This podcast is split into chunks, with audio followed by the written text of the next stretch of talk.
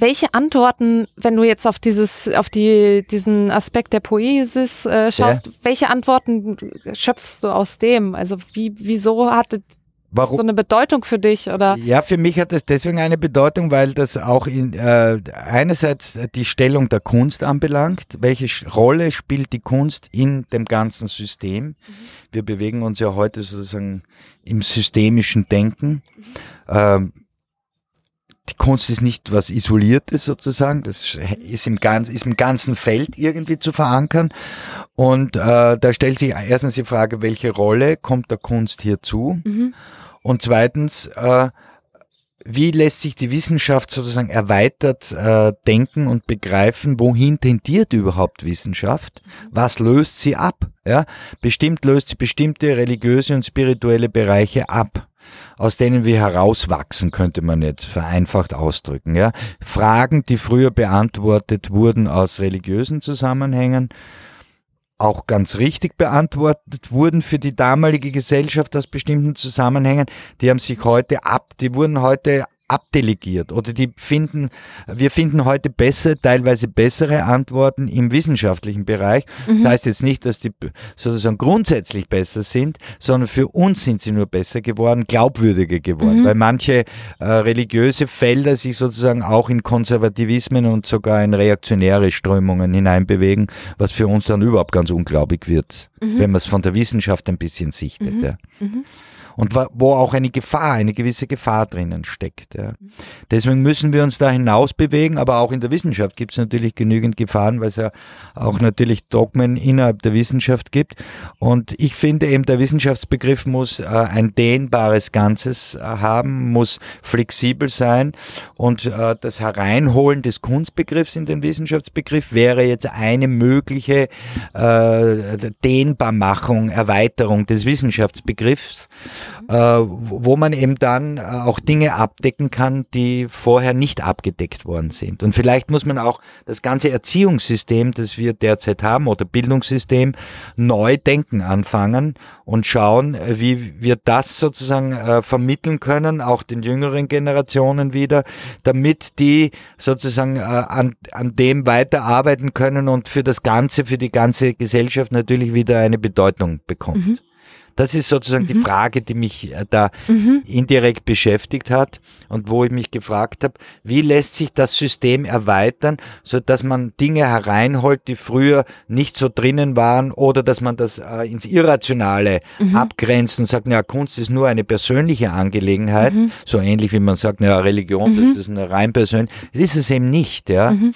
Ich finde, das ist eben nicht, das, da macht man sich's zu leicht, wenn man das sagen würde. Oder Kunst ist nur subjektiv, wie man das auch oft mhm. sagt. So simpel ist das alles nicht. Wenn man mhm. sich näher damit beschäftigt, äh, merkt man, dass diese ganz, all diese Begrifflichkeiten nicht so einfach zu handhaben sind, sondern dass es nur im besten Fall Schablonen sind, mit denen man halt mal mhm. umgeht. Aber wenn man jetzt seriöser dran arbeitet oder versucht, ähm, diese Dinge ähm, bisschen tiefer, tiefsinniger zu fassen, dann merkt man, kommt man mit diesen Begriffen nicht aus, sondern muss sie flexibel auch denken und mal fragen, ja, was heißt denn überhaupt subjektiv, was heißt objektiv, wie verwenden wir diesen Ausdruck? Und da kommen wir natürlich auf die theoretischen, philosophischen Fragestellungen. Also mir ist nur aufgefallen, dass wenn man halt ähm, vom, vom, also deshalb finde ich dieses, das Machen, ich finde das halt total interessant, weil ähm, ich finde, dass damit sehr viele Hürden verbunden sind wirklich was zu tun, nicht, nicht was zu, zu, machen, was einem gesagt wird. Das geht noch halbwegs und, und man lernt dann irgendwie die Strategien, man lernt, keine Ahnung, man soll irgendwie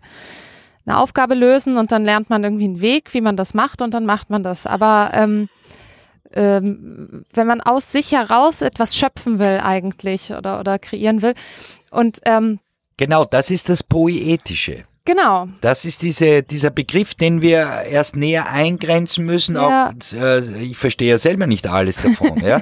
Aber der Punkt ist der, dass man schon eine Begrifflichkeit oder sagen wir eine Hülle hat, ja. ein Wort zumindest zur Verfügung, mit dem man das einkreisen kann. Ja, ja und ich habe halt, ähm, also ich muss, ich, ich habe ja wirklich, ich war, hatte so ein bisschen das Glück, ja. naturwissenschaftlich und das ist natürlich kreativ eine tolle Voraussetzung, gut zu sein. Ja.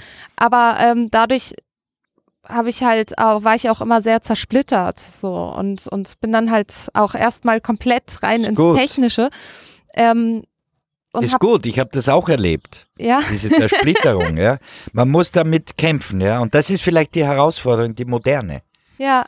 Die es früher in dieser Art nicht gegeben hat. Aber ja. das ist gerade spannend. Ähm, und habe dann aber, also so, ich habe es so erfahren, mich hat es immer gereizt, sehr schwierige Probleme zu lösen und habe das aber rein, also im Prinzip Zettel, Stift oder Computer und mein Hirn irgendwie angestrengt und habe schon gemerkt, wie es aber auch meine Kreativität auffrisst, weil es war dann, es ist natürlich, man kann sagen, es ist zu einem gewissen Grad kreativ, aber es war dann halt auch für andere Dinge kein Platz mehr. Und was mich so gestört hat, war diese Fremdbestimmung. Also es war nicht so, ich habe mir immer äh, vorgestellt, es ist so ein bisschen wie Alchemie. Also man mhm. probiert hier, hier ein bisschen mhm. und da ein bisschen, aber letztendlich fühlte ich mich eigentlich zu fremdbestimmt, um, um dann meine ganze Energie und Schöpfungskraft eigentlich in Fragestellungen, die mir vorgesetzt werden, reinzustecken.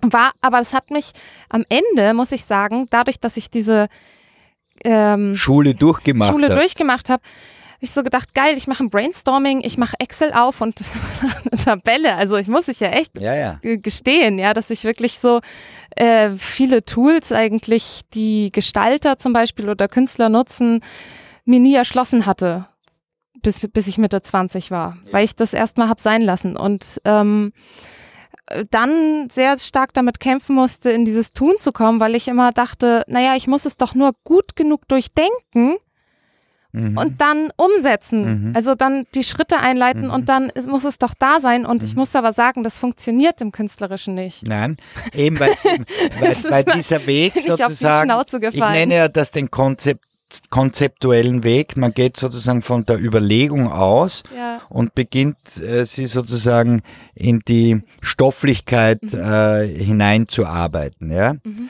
äh, und schaut dann, wie weit sich sozusagen das Konzept äh, dort realisieren lässt oder nicht. Mhm. Aber das ist nur ein Weg, den die Kunst mhm. beschreitet, und das ist eben das Tolle an der Kunst. Ich nenne das eben diesen zur konzeptuellen Gestaltung die sogenannte intentionale Gestaltung.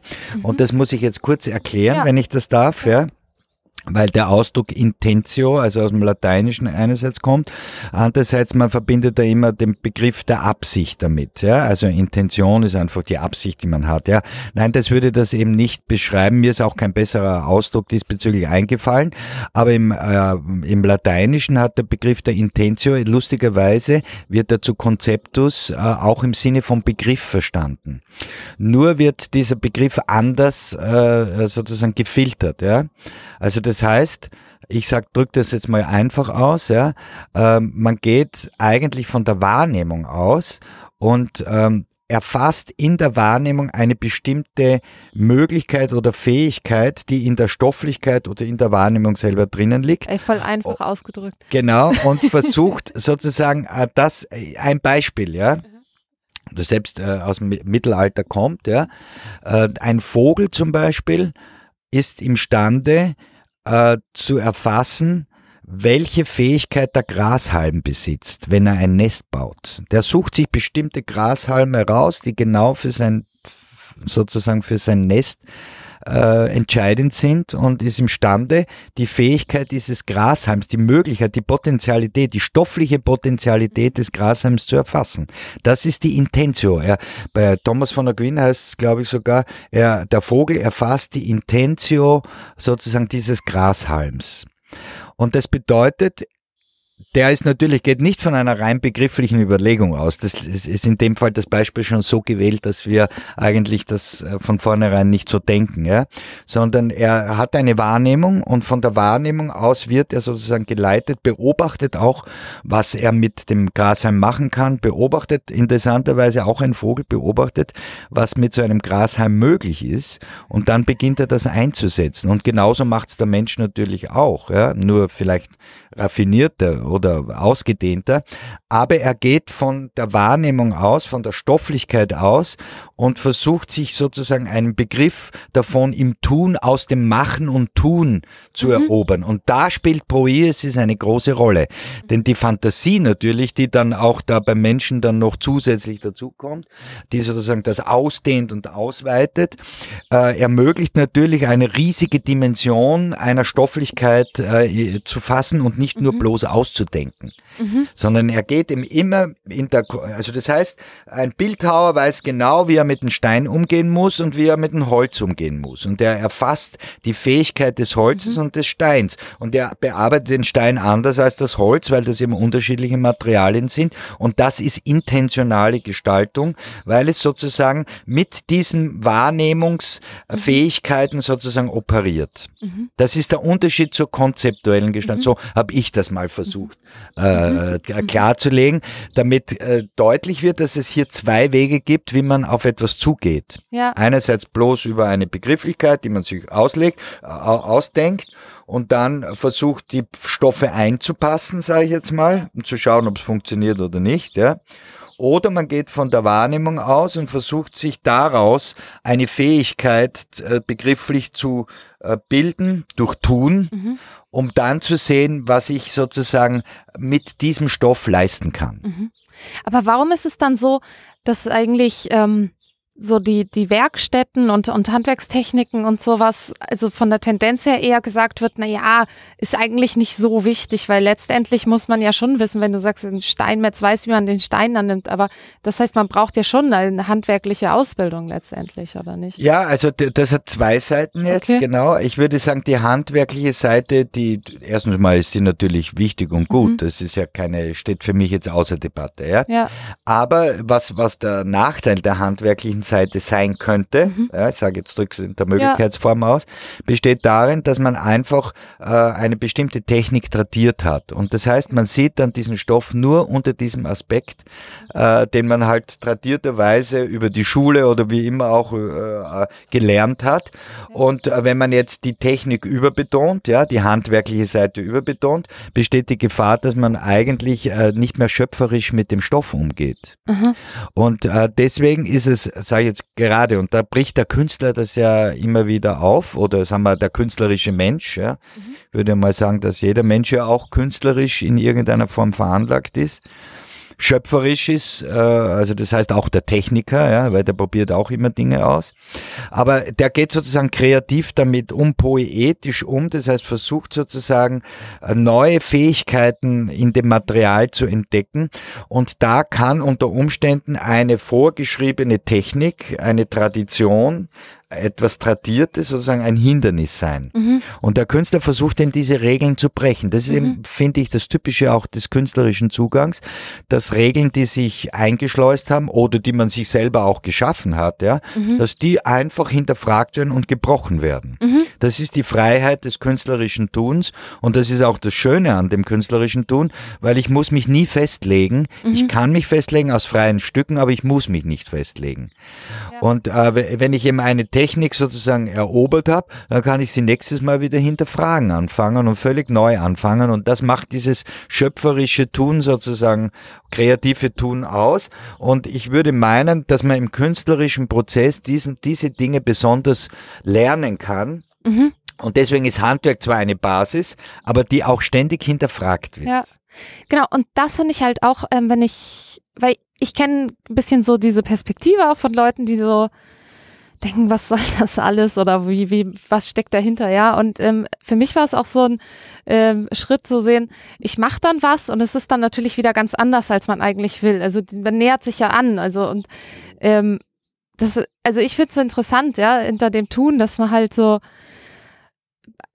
hat Fantasie, stellt sich was vor und denkt, ja, jetzt nehme ich mir, keine Ahnung was, die Pappmaché und, und die Pappe oder den Stein und bring's zusammen und ist dann am Ende konfrontiert mit irgendwas, also fängt an, wütet sich um und äh, hat dann dieses Werk im Prinzip und es ist meistens, also bei mir noch immer irgendwas komplett anderes als, oder? Als, als gedacht. ja, als gedacht. Es ist, kommt irgendwas ja, ja. raus. Nein, nein, das ist auch ist die, halt die übliche Erfahrung. Ja. Äh, das ist, weil man, weil man auch äh, natürlich merkt, erstens einmal spielt man, ja. Also ja. man versucht was zu brechen genau. und so. Ja. Ähm, dann natürlich sieht man auch, dass manches nicht so herauskommt, wie man es gerne hätte vielleicht, ja. Oder erst auf der Spur dorthin ist.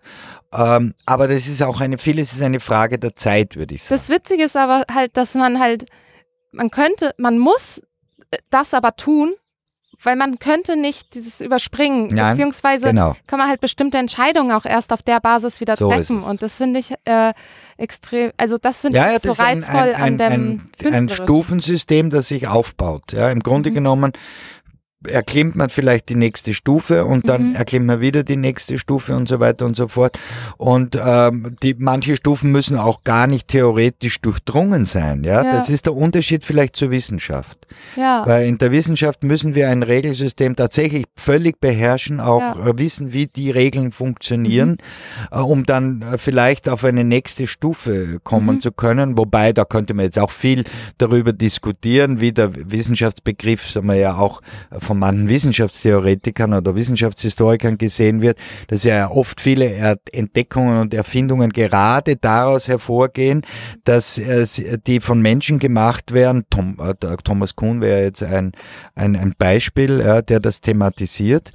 Äh, eben wo die wissenschaftlichen Revolutionen von Menschen gemacht werden, die nicht ganz in der Schulwissenschaft sozusagen etabliert sind und sich meistens in zwei oder drei verschiedenen Varianten, Theorievarianten äh, oder Ausprägungsvarianten äh, bewegen und aus dieser Unentschlossenheit, in der sie selber drinnen stecken, gerade dann zu den neuen äh, Entdeckungen und Erfindungen kommen. ja.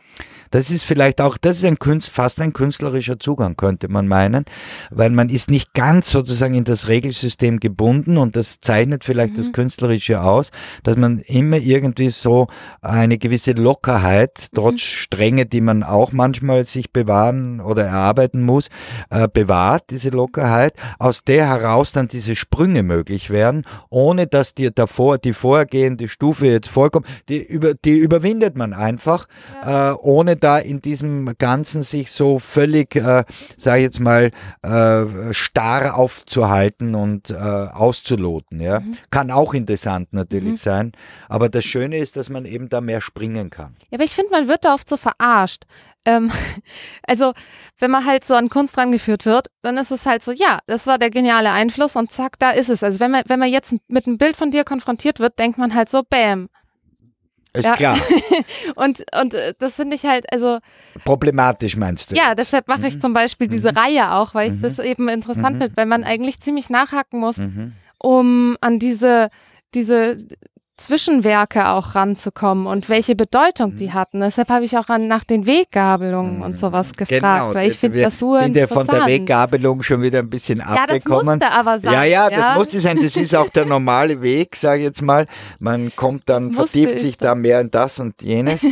ähm, nein, es, es äh, ist, glaube ich, ähm, ein wichtiger Punkt. Ja. Also, also nicht verarscht jetzt von den Künstlern, sondern von, von denen äh, letztendlich, äh, die dir, die dich an die Kunst ranführen oder, oder wie in der Art, wie du damit konfrontiert wirst, in sei es Medien, oft Ausstellungen auch, ähm, Mhm. Lehrer, was weiß ich was. Ich meine, ich will denen jetzt nicht niemandem die Schuld zuschieben, aber ich habe nur gemerkt, dass es mir sch äh, schwere, also schwerer gefallen ist zu begreifen, wozu das Ganze ist. Es war einfach aus dem Drang raus mal wieder. So, okay, ich glaube, irgendwie komme ich in den anderen Bereichen nicht weiter. Ich versuche jetzt die Kunst. Du, ja, ja, ich meine, du, du versuchst die Kunst aus einem inneren Bedürfnis auch Genau, wahrscheinlich. Ja. ja. Es genügt dir das andere nicht. Ja. Und ich glaube, das ist auch ein, ein entscheidender Punkt, äh, den du jetzt da gerade sozusagen gemacht hast, dass, dass du nicht zufrieden warst mit einer bestimmten Sache. Ja? Ja, Du hättest jetzt Naturwissenschaftlerin werden können, sage ich Ja. jetzt mal, ja, weil das Handwerk hast du gelernt, so könnte man es auch ausdrücken, ja. Du hast das naturwissenschaftliche Handwerk, jetzt hättest du in diesem Beruf, aber es genügte dir nicht, ja, weil du eben noch mehr wolltest von den Dingen als bloß diese Seite, ja. Sicher, klar. Chemiker kann natürlich auch hochkreativ sein, ist keine Frage.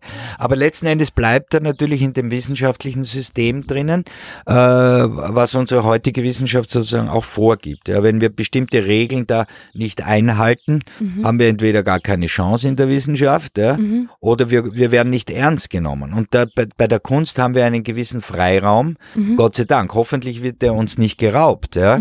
Das ist auch die Gefahr, sag ich mal, die ich jetzt in meinem eigenen Konzept sehe, wenn man Kunst in den Wissenschaftsbegriff hineinnimmt, könnte die Gefahr bestehen, dass man das zu sehr verwissenschaftlicht. Mhm. Deswegen ist es so wichtig, den Kunstbegriff immer wieder äh, sozusagen neu zu denken, äh, mhm. aber aus diesem Aspekt des Lockeren und Strengen sozusagen, ja. aus dem Aspekt der, des, der Regel schaffen und Regel brechen und so weiter und so fort und sich nie eindeutig oder für eine Sache total festlegen innerhalb mhm. dieser, dieser Begrifflichkeit, mhm. sondern sich immer dieses weite Feld äh, offen zu halten, äh, ähm, äh, um, um sozusagen nicht Gefahr zu laufen, auch dann in der Vermittlung, wenn man Kunst vermittelt, sozusagen da doktrinär zu werden oder mhm. alles in eine bestimmte Richtung pressen zu mhm. wollen. Das soll ja in der Kunst gerade nicht funktionieren, was in anderen Bereichen vielleicht ganz gut funktionieren ja. könnte zumindest, kann ich mir vorstellen, ja.